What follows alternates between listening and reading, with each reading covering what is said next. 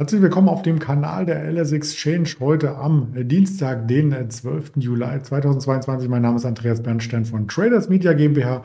Wieder spannende Themen für Sie vorbereitet.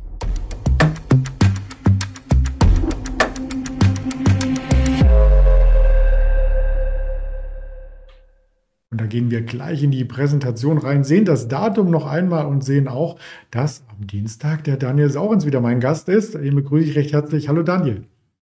Schönen guten Dienstag. Ja, wir müssen natürlich als erstes den Risikodisclaimer ganz kurz ins Bild bringen, denn all das, was wir sagen, sind unsere persönlichen Meinungen, Erfahrungen und das ist nach bestem Wissen und Gewissen recherchiert. Keine Handelsempfehlung, keine Anlageberatung. Ja, lass es gleich zum äh, DAX kommen. Der hat tatsächlich den zweiten Tag in Folge im Minus gestartet, kann sich so ein bisschen ähm, nach oben arbeiten, aber das Gap noch nicht schließen. Ja, genau. Es wirkt ein wenig wie ein Putt auf sehr, sehr niedrigstem äh, Niveau, so könnte man sagen. Wir haben ja letzte Woche die 13.000 mal ganz kurz so angetitscht äh, in der Erholung und äh, jetzt wieder der Rücklauf. Äh, US-Futures gestern mies gewesen, heute mies gewesen die positive Lesart wäre, naja, der DAX hält sich ja eigentlich noch ganz gut. Also er wird jetzt nicht komplett nach unten durchgereicht. Nach oben ist aber auch äh, deutlich der Deckel drauf. Also irgendwie in dem Bereich 12.700 freundet man sich gerade so an. Ähm, vielleicht ist das auch schon so das, äh, der Vorgeschmack auf die nächsten zehn Tage, von denen ja nicht alle Handelstage sind, aber ähm, was da anstehen könnte, nämlich ein Sägezahnmarkt und so ein keiner traut sich aus der Deckung, denn wir wissen, 21. 22. Juli, das sind so die Tage, an denen es darum geht, werden die Russen ihre Pipeline wieder anschalten oder unsere Pipeline, je nachdem, wie man es sieht. Und äh, wenn ja, in welchem Prozentvolumen? Äh, und darauf warten gerade alle. Und jetzt ist natürlich die Frage, gerade als großer Investor, ich will mich nicht aus der Deckung wagen. Du kannst im Grunde alles richtig und alles verkehrt machen. Und das ist so ein digitaler Markt, so sagte es ein Fondsmanager vor ein paar Tagen zu mir, den er noch nie so erlebt hat, nämlich ein digitaler Markt, in dem du selber ja handlungsunfähig bist. Also normalerweise haben wir immer Krisen erlebt in den letzten 20 Jahren.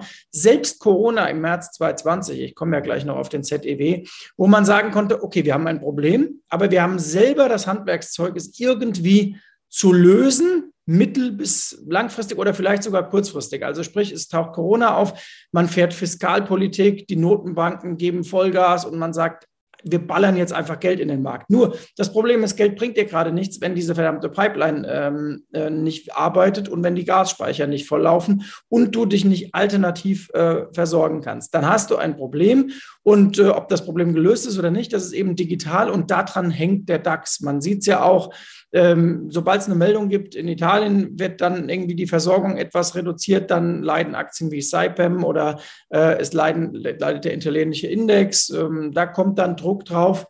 Und das alles kumuliert im aktuellen ZEW-Index, den wir frisch heute mitgebracht haben, der unter dem Niveau von März 2020 liegt und sich jetzt im Grunde genommen so diesen Lehman-Umfeld annähert und eigentlich das schon erreicht hat.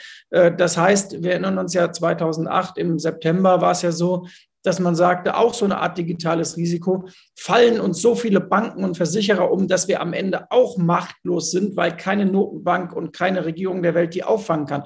Im Nachhinein hat sich damals gezeigt, man war offensichtlich nicht ganz machtlos, denn irgendwie hat man es gedreht bekommen. Ob das dann knapp war oder nicht, das muss jeder selbst beurteilen oder wie eng es war. Aber Fakt ist, der ZEW heute mit äh, minus, was war das, 53,8, äh, irgendwas in die Richtung, minus 40,3 waren, glaube ich, erwartet. Also desaströs. Aber bevor ich jetzt hier alles in den Grund und Boden rede, sei noch eins gesagt. Der ZEW ist anders als der IFO ein nachlaufender Index. Das heißt, der ZDW sagt mir im Grunde immer, wie haben denn irgendwelche Leute aus dem Finanzumfeld in den letzten vier Wochen äh, so die Stimmung wahrgenommen und wie ist denn deren äh, Laune?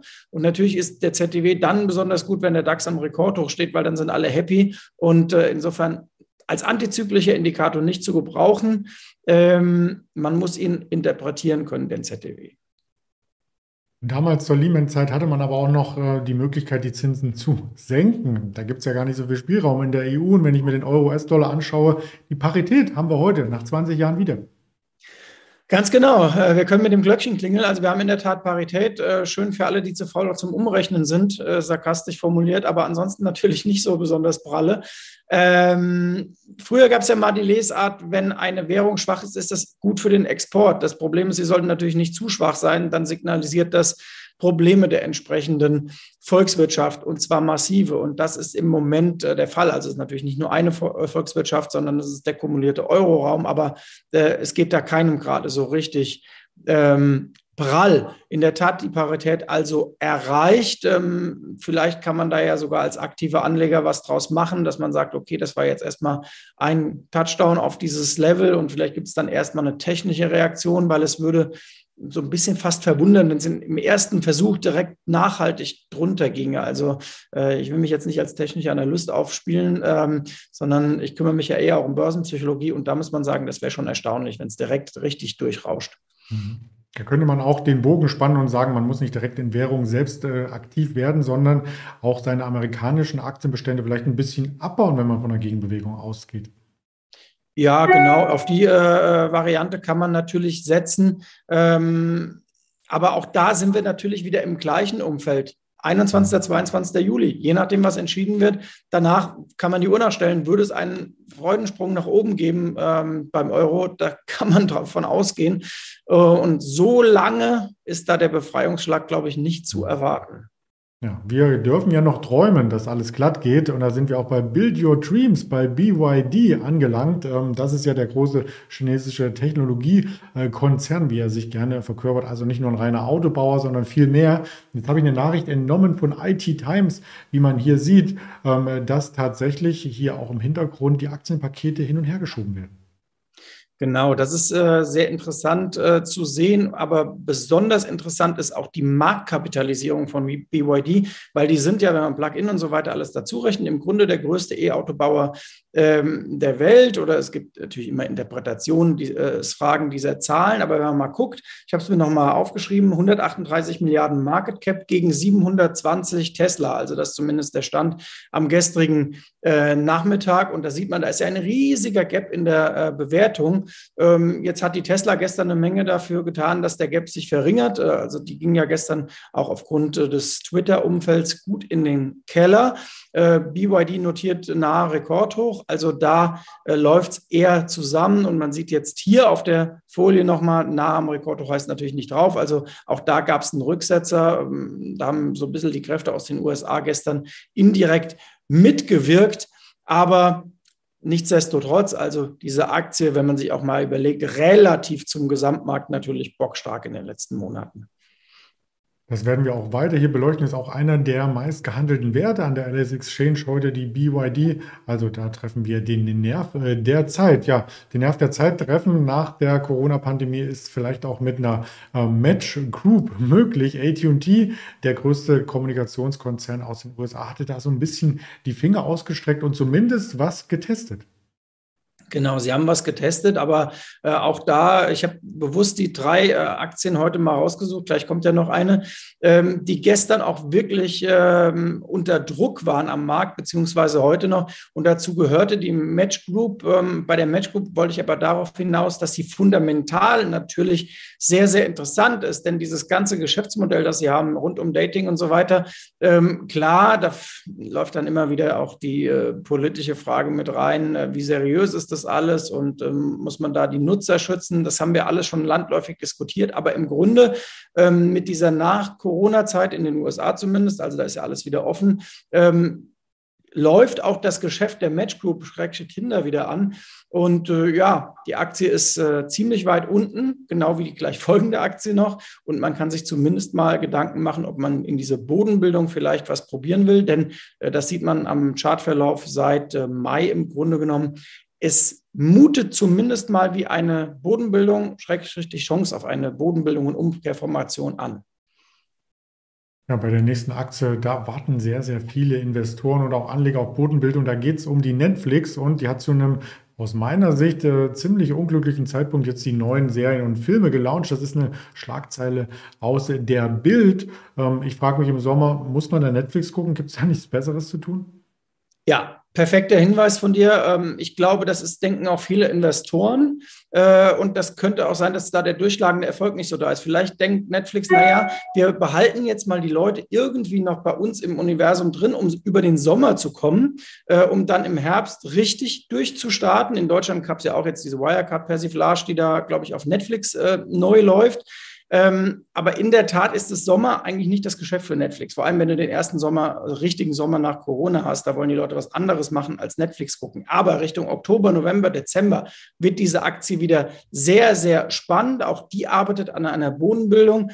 Und ähm, zuletzt möchte ich da mal noch einen Vergleich geben zu den DAX-Aktien. Also an der Nasdaq sind schon wieder viele Aktien, die bei ihrer 200-Tage-Linie immer noch im, im, im, roten, beziehungsweise auf der Liste, die wir haben, im blauen Bereich sind, also negativ entfernt, aber sie nähern sich zumindest wieder ein bisschen an, dadurch, dass es nicht weiter abwärts geht. Und im DAX wiederum sind von 40 Aktien noch 37 weit beziehungsweise sehr weit unter ihrer 200-Tage-Linie. Also da sind die Bodenbildungen noch weiter entfernt als im US-Tech-Sektor. Und man sieht es ja auch im Gesamtmarkt an der Nasdaq. Die hat sich ja wenigstens ein wenig erholt. In den letzten Tagen ging es halt mit den steigenden Zinsen dann schon wieder ein bisschen Retour. Das muss man ja auch immer im Quervergleich sehen. Das möchte ich gerne mal challengen, denn ich kenne mich auch ein bisschen mit Trading aus. Und klar, wenn die 200-Tage-Linie äh, fällt und die Aktie, wie jetzt beispielsweise Netflix, drei Monate seitwärts läuft, ist es logisch, dass sie irgendwann auf die Linie trifft. Das muss nicht unbedingt positiv sein. Da hast du vollkommen recht und das ist ja auch äh, Teil des, äh, dieser, dieser Grafik äh, im Fear and Greed Index in den USA, wo man den 125-Tage-Durchschnitt sieht. Und da sage ich auch, es gibt ja immer zwei Möglichkeiten, wie du dich wieder annäherst. Entweder über eine lange Zeit Seitwärtslauf, damit baust du die überverkaufte Situation ab, oder du lieferst irgendwas, was in Richtung aussieht wie ein V, dann näherst du dich natürlich auch wieder an. Äh, 220 im Frühjahr war es das V wer weiß, vielleicht gibt es ja jetzt eher ein halbes Jahr lang eher so eine ganz breit angelegte Bodenbildung und dann treffen wir genau auf das, was du gerade auch mathematisch angedeutet hast. Ja, schauen wir mal. Mathematisch äh, schauen wir auf alle Fälle auch noch auf die Daten, die wir heute schon gesehen haben. Du hast sie schon ordentlich ins Bild gerückt und erörtert, der ZDW-Index ist raus, nicht nur für Deutschland übrigens, sondern auch für die EU. Aber auch da war er sehr schlecht. Und wir erwarten am Nachmittag noch die Redbook-Daten aus den USA, die Kaufhausumsätze und dann am Abend nachbörslich die wöchentlichen Rohöl-Lagerbestände. Mehr erwartet uns nicht, außer vielleicht noch Quartalszahlen. Es geht ja so langsam los. Wir haben eine Pepsi auf der Uhr und im Rest der Woche dann auch noch die Quartalszahlen der Banken. JP Morgan zum Beispiel kommt dann noch. Das dürfte spannend werden. Genau, die hatten wir ja, glaube ich, in einer der letzten Sendungen auch mal mit drin und Goldman ebenso. Also wer da nochmal reinspicken will, kleinen Cliffhanger auf die Woche zurück quasi. Machen wir. Deswegen auch die Links, wo man überall reinspicken kann. Da sind auch die Hörvarianten und natürlich die Social Media Kanäle, die schon allen bekannt sein dürfen. Ganz lieben Dank an dich, Daniel Saurens, und dann bis nächsten Dienstag wieder. Bis nächste Woche. Vielen Dank. Danke.